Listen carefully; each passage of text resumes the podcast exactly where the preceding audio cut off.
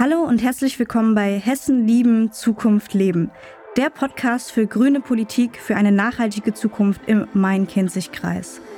Er ist seit 30 Jahren als Praxisforscher und Berater mit den politischen Ebenen des Bundes, der Länder, der Landkreise und der Städte tätig und seit 2014 in der Kommunalpolitik. Jetzt kandidiert er als Direktkandidat für den Wahlkreis 42 für die Landtagswahl Hessen. Mir gegenüber sitzt Günther Koch. Hallo Günther. Hallo, grüß dich. Ja, wir wollen dich ein bisschen näher kennenlernen und deswegen äh, steige ich direkt ein mit der Frage, wer bist du, was machst du und woher kommst du? Ja, mein Name ist Günter Koch. Ich bin seit 30 Jahren verheiratet mit Karin, lebe mit ihr und unserem Hund Miles in Schlüchtern und ähm, ja, bin da verschiedentlich tätig. Ich habe studiert in äh, Eichstätt und Würzburg und habe danach gearbeitet in einem therapeutischen Kinderheim dort später dann auch in einem weiteren therapeutischen Kinderheim in Schlüchtern und bin nun seit über 30 Jahren tätig als Praxisforscher und Berater in der Kinder- und Jugendhilfe. Da habe ich unter anderem Aufträge gemacht für die SOS Kinderdörfer, für Jugendämter, für Kinderheime und Familienhilfen und seit nunmehr fünf Jahren bin ich als Jugendhilfeplaner im Main-Kinzig-Kreis tätig. Das heißt, ich bin dort vor allem befasst mit Zahlen, Daten, Fakten in der Kinder- und Jugendhilfe für den Main-Kinzig-Kreis und berate in dem Zusammenhang dann die Kommunen des Kreises. Du bist jetzt seit äh, einigen Jahren auch schon in der Kommunalpolitik. Ähm, weshalb kandidierst du denn für äh, den Landtag und was ist auch deine persönliche Motivation gewesen, in die Politik zu gehen? Ja, ich habe in der Zeit als Praxisforscher und Berater, aber auch jetzt als Jugendhilfeplaner im Main-Kinzig-Kreis Kontakt zu Politik, Verwaltung, Fachpraxis in den Einrichtungen und zu Diensten und zu Forschungsinstituten der sozialen Arbeit gehabt. Mein Verlangen speist sich eben daraus, Rahmenbedingungen zu verändern, dass wir auch künftig bedarfsgerechte Hilfen und Unterstützung für Kinder und Jugendliche und ihre Familien haben werden. Mir liegt sehr am Herzen. Erstens die Schaffung von guten Lebensbedingungen für alle Kinder und Jugendlichen in Hessen. Zweitens der weiterhin konsequente Ausbau der erneuerbaren Energien und drittens der Erhalt der Lebensqualität im ländlichen Raum und viertens besonders wichtig ist mir auch der soziale Zusammenhalt in unserer Gesellschaft, nämlich das Bewusstsein zu schärfen für den Wert unserer Demokratie, allen Menschen tatsächlich die Möglichkeit zu bieten, am sozialen und kulturellen Leben teilzuhaben und der respektvolle Umgang miteinander.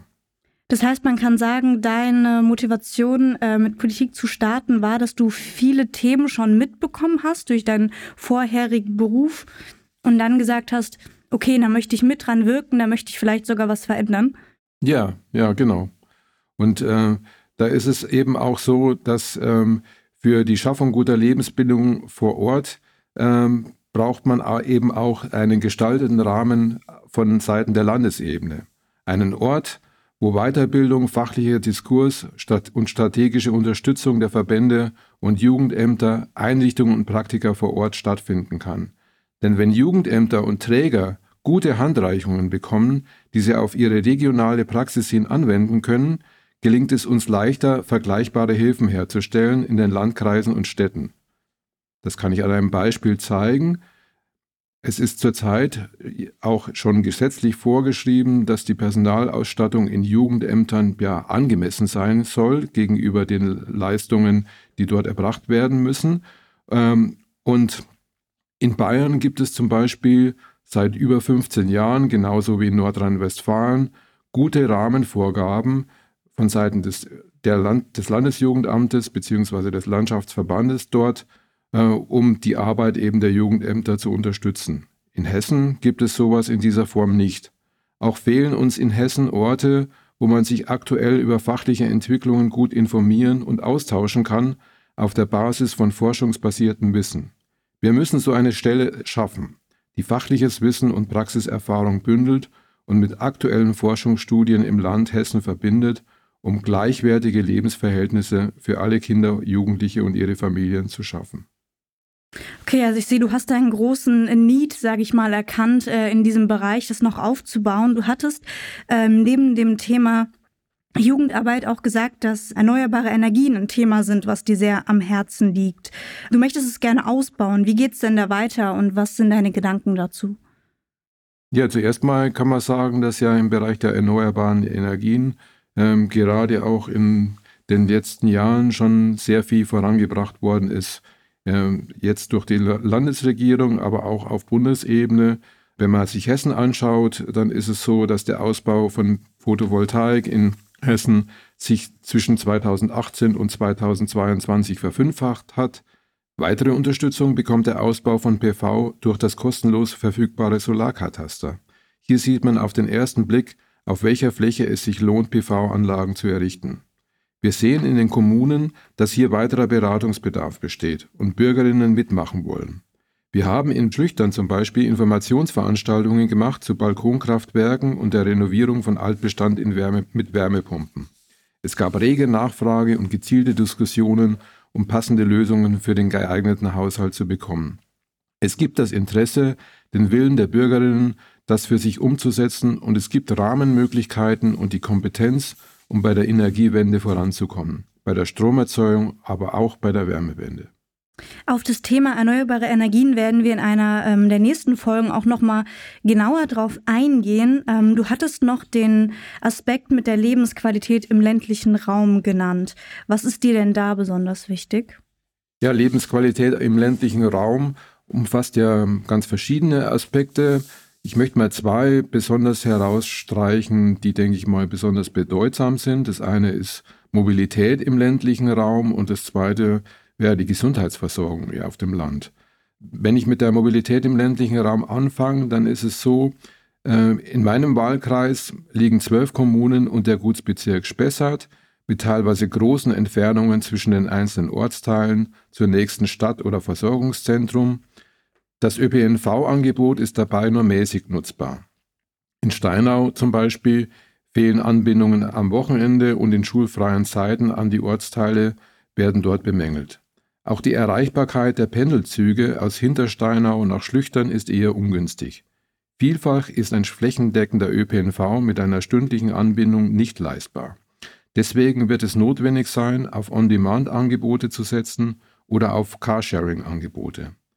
Schlüchtern ist vor einigen Jahren schon voranmarschiert, jetzt gilt es auch hier den weiteren Bedarf zu prüfen, insbesondere im Zusammenhang mit den vielen neuen Wohnungen, die hier geschaffen werden sollen.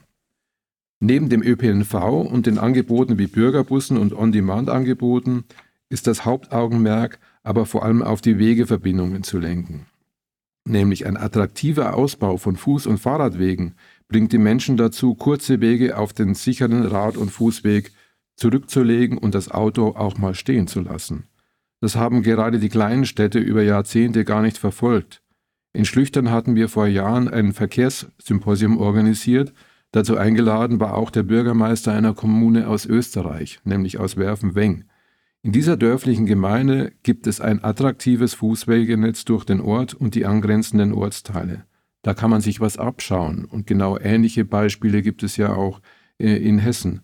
Und äh, deswegen finde ich, ist es sehr wichtig, dass wir eben gerade Rad- und Fußwege äh, ja, konzipiert tatsächlich in den einzelnen Regionen. Wie schon gesagt, letzter Aspekt, auch wenn es um die Lebensqualität geht, ist ja bestimmt die Gesundheitsversorgung auf dem Land. Was ist da deine Meinung zu? Ja, die ärztliche Versorgung ist schwierig auf dem Land. Die Bevölkerung altert und braucht eigentlich mehr ärztliche Versorgung, aber auch die Hausärzte selbst altern natürlich und bekommen kaum eine Nachfolge geregelt. In meinem Wahlkreis ist das an vielen Stellen der Fall. Es gibt einige Kommunen, äh, die berichten, äh, dass eben Hausarztpraxen in Kürze schließen werden, weil keine Nachfolge gefunden werden kann. Es ist deswegen wichtig, dass Studierende, die ihr Pflichtpraktikum in einer Landarztpraxis absolvieren, eine Förderung bekommen, damit sie diese Arbeitsorte für sich entdecken. Wichtig ist aber auch, dass der Aufbau von Gesundheitszentren, wo verschiedene Akteurinnen des Gesundheitswesens unter einem Dach zusammenarbeiten, weiter erfolgt. Bisher sind bereits drei Gesundheitszentren mit Landesmitteln in Betrieb genommen worden und weitere werden hier folgen. Und gerade für ältere Menschen ist der Aufbau von Gemeindepflegerinnen hilfreich. Sie bieten eine wohnortnahe Unterstützung und entlasten die Hausarztpraxen. In deiner Kandidatur und natürlich auch darüber hinaus, ähm, wofür willst du dich denn einsetzen, um den Zusammenhalt, ähm, den sozialen Zusammenhalt in der Gesellschaft zu verbessern? Der Zusammenhalt in der Gesellschaft kann, muss auf jeden Fall verbessert werden. Es ist nämlich so, Hass, Hetze und rechter Populismus gefährden unsere Demokratie. Auch 2016 waren diese Stimmen bereits besonders laut und für mich ja auch ein Anlass, um weiter kommunalpolitisch äh, mich zu engagieren. Unsere Demokratie ist ein fragiles Gebilde, das nicht einfach Bestand hat, sondern immer wieder neu gelebt und belebt werden muss. Es ist deshalb wichtig, dass wir gerade in unseren Gemeinden und Städten Orte und Plätze haben, wo Demokratie gelebt wird, wo man sich mit der Geschichte der Demokratie vor Ort und den erlebten Gefährdungen auseinandersetzt.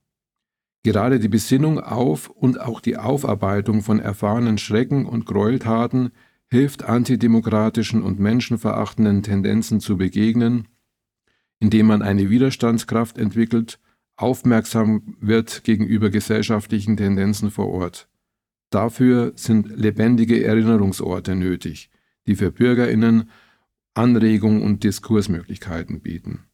Ich bin als Mitglied im Vorstand des Vereins für die Freunde der Synagoge in Schlüchtern engagiert, um dort so einen Ort zu schaffen. Einen Ort, der die Geschichte der Juden in Schlüchtern anhand dieser Synagoge aufzeigen kann, einen Ort, der einlädt, sich mit geschichtlichen Grundlagen der Region wie aktuellen gesellschaftlichen Entwicklungen auseinanderzusetzen, einen Ort, der kulturelle Vielfalt bietet und Diskurse über die Demokratie vor Ort ermöglichen kann.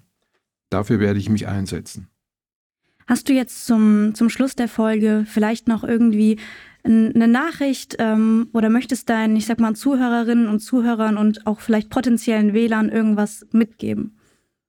Ja, ich bin äh, nun mal ein jemand, der sich hier für ein politisches Mandat bewirbt, der mit reichlich Praxiserfahrung, mit reichlich beruflicher Erfahrung eigentlich erst einsteigt, äh, spät berufen praktisch in die Politik einsteigt und ich will eigentlich zum einen natürlich aufrufen, mich zu wählen, aber zum anderen will ich auch dazu aufrufen, dass gerade Menschen, die im Beruf stehen, äh, sich auch mit Politik auseinandersetzen und ähm, sich das äh, gleich tun äh, und sich auch äh, entsprechend engagieren, weil diese Leute brauchen wir. Wir brauchen junge Politiker, ja, äh, die neue Ideen einbringen äh, und ihr hohes Engagement. Wir brauchen aber auch die erfahrenen Leute, die aus anderen Kontexten heraus ähm, die Parlamente bereichern können.